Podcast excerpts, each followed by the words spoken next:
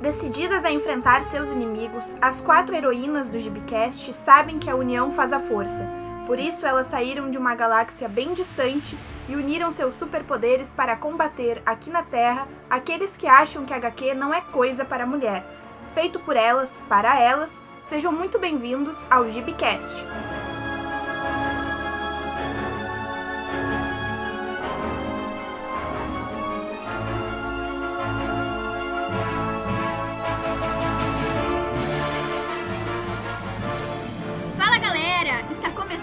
Gibcast, o seu programa sobre o mundo HQ. Aqui quem está falando é a Fernanda Souza. Comigo estão as colegas Fernanda Penha, Juliana Baratojo e Vitória Mellerk. Hoje nós vamos começar falando sobre a representatividade da mulher nas histórias em quadrinhos, de que maneira isso vem acontecendo, quais são as principais mudanças e como o público em geral observa a construção dessas personagens nas narrativas.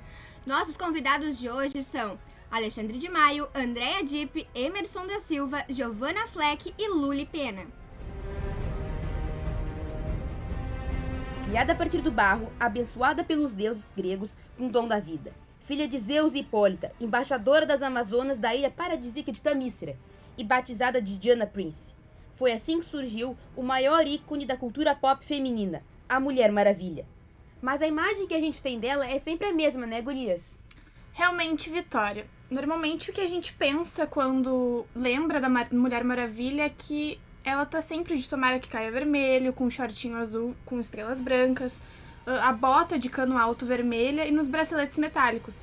Mas a verdade é que a nossa princesa das Amazonas, como ela também é conhecida, né, gurias, vai muito além desse uniforme provocante. E é bem isso, né, gurias?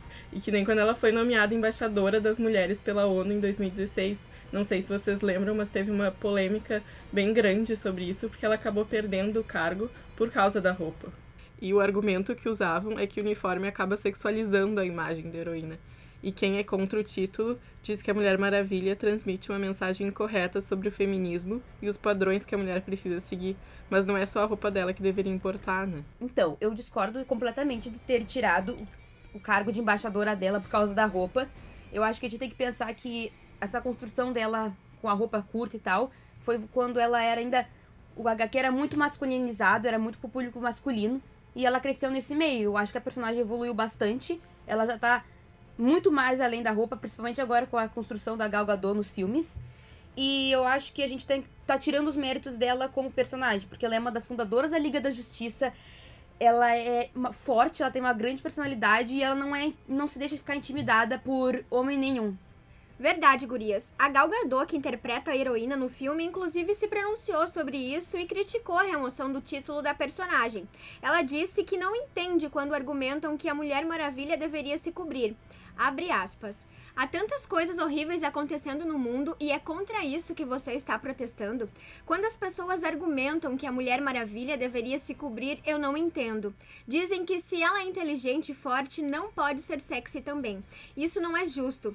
Por que ela não pode ser todas essas coisas? Fecha aspas. A Gal Gadot é uma atriz maravilhosa, né, gurias? A, a questão que ela coloca é muito pertinente mas algumas leitoras não gostam dessa hipersexualização dos personagens nos quadrinhos. Uma, a nossa convidada, a jornalista Giovanna Fleck, por exemplo, conversou conosco sobre isso e explicou o que acha desse estereótipo feminino nas HQs. Vamos ouvir o que ela disse. Eu sou uma pessoa que seleciona bem o que eu vou ler. Por exemplo, eu não leio uh, narrativas com mulheres hipersexualizadas porque eu não vou dar meu dinheiro para uma, uh, uma editora, para um autor que usa esse tipo de imagem nas histórias dele.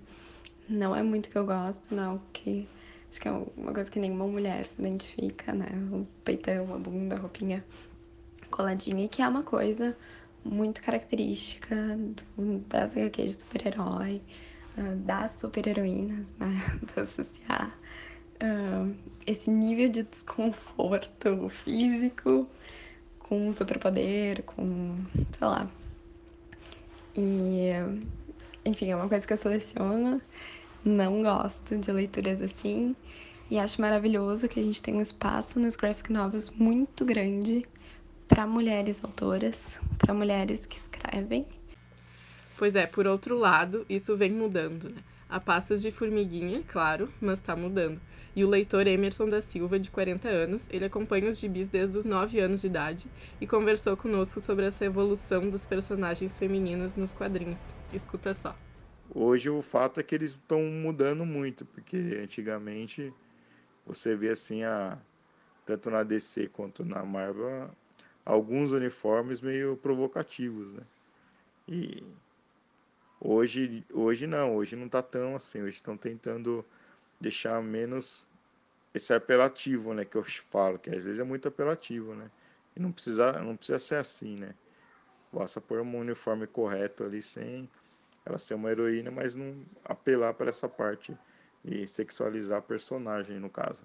Uma nova, uma nova menina vestindo agora a armadura do Homem de Ferro, uma menina que está aqui no Thor, né?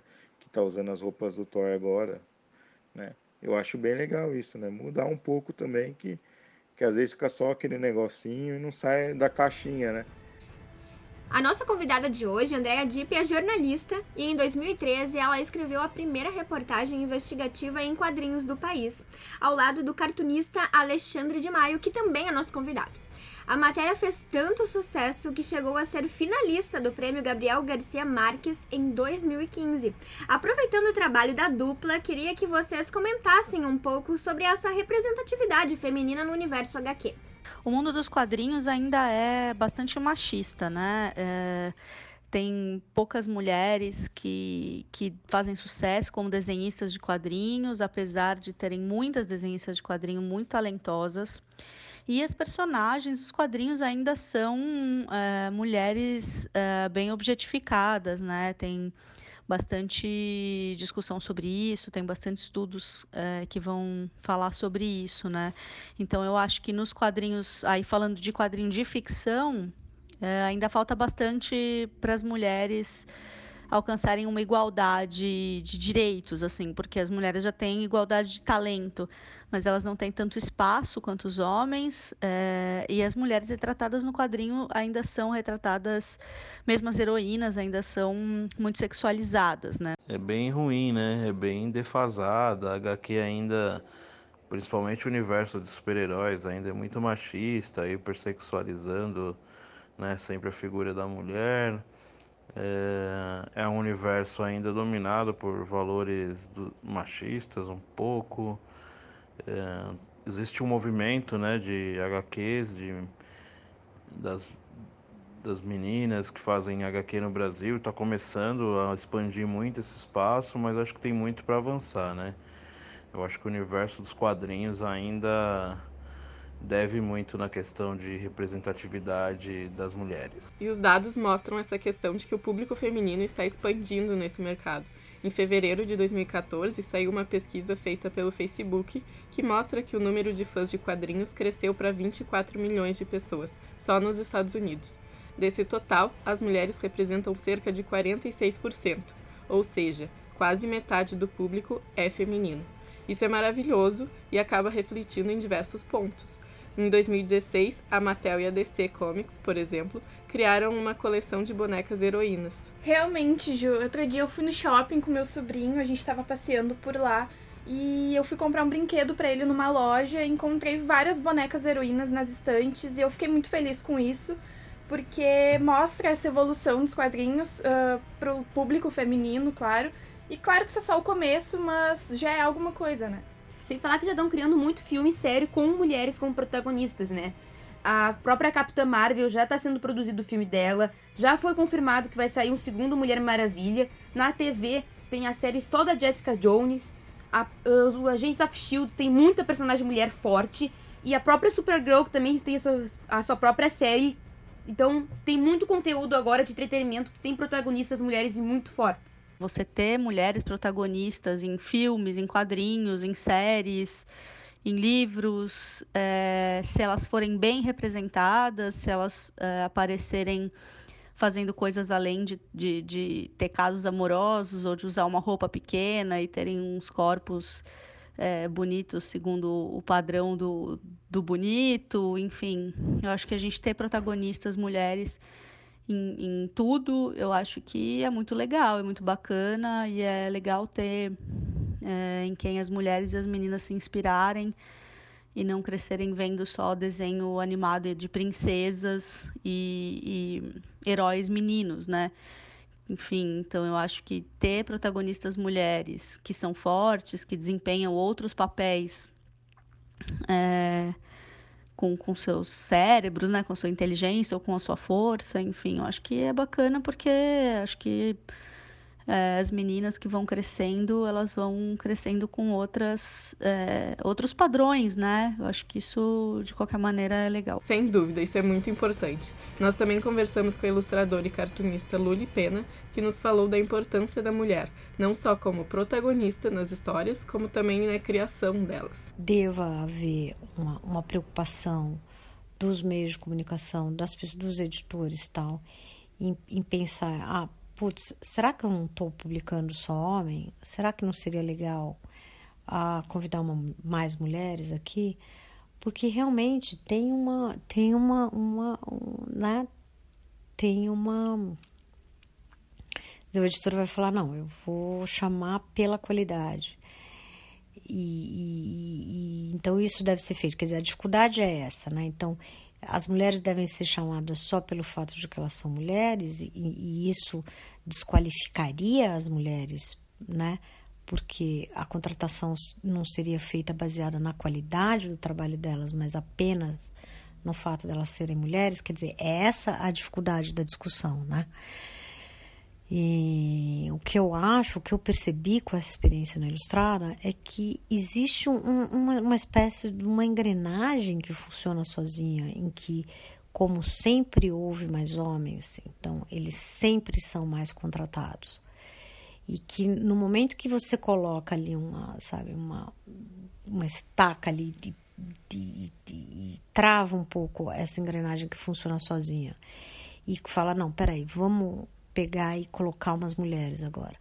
A coisa realmente funciona de outro jeito e é um jeito muito interessante e enfim, inovador. Eu acho que, que, que, que é legal pensar nisso. É legal que as pessoas comecem a pensar que talvez, sabe, em vez de já imediatamente, ah, eu vou chamar aqui só os, as pessoas que fazem quadrinhos de qualidade. Imediatamente, né?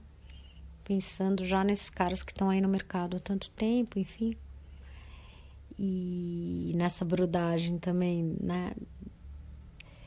E, e, então eu acho que os editores têm uma responsabilidade, sim, de parar e pensar, putz, mas quem são? Quem, peraí, vamos ver, tem mulher fazendo isso? O que, que elas estão fazendo? Vamos ver isso aí. Porque, meu, tem muita mulher fazendo quadrinho e muita mulher fazendo quadrinho muito bom. Nós pedimos ao Alexandre uma dica de HQ inspiradora. Curte aí. Minha dica de HQ é a Carolina Maria de Jesus, uma HQ sobre essa escritora negra da periferia que nos anos 60, 70 escreveu livros que venderam milhares de exemplares. E ela é desenhada pelo João Pinheiro e escrita pela Sirlene Barbosa. É uma história incrível de arrepiar e muito bem desenhada, muito bem escrita. É realmente uma história emocionante sobre a vida de Maria Carolina de Jesus. Vale muito a pena. Então, gente, infelizmente nosso Gibicast de hoje está chegando ao fim. Ah! Foi um prazer fazer esse primeiro programa com vocês. E o nosso próximo episódio vai ser uma surpresa, então fiquem ligados nas nossas redes sociais e se inscrevam no nosso SoundCloud e no iTunes para ficarem por dentro de tudo. E não esqueçam, é claro, de curtir a nossa página no Facebook. Que a força esteja com vocês!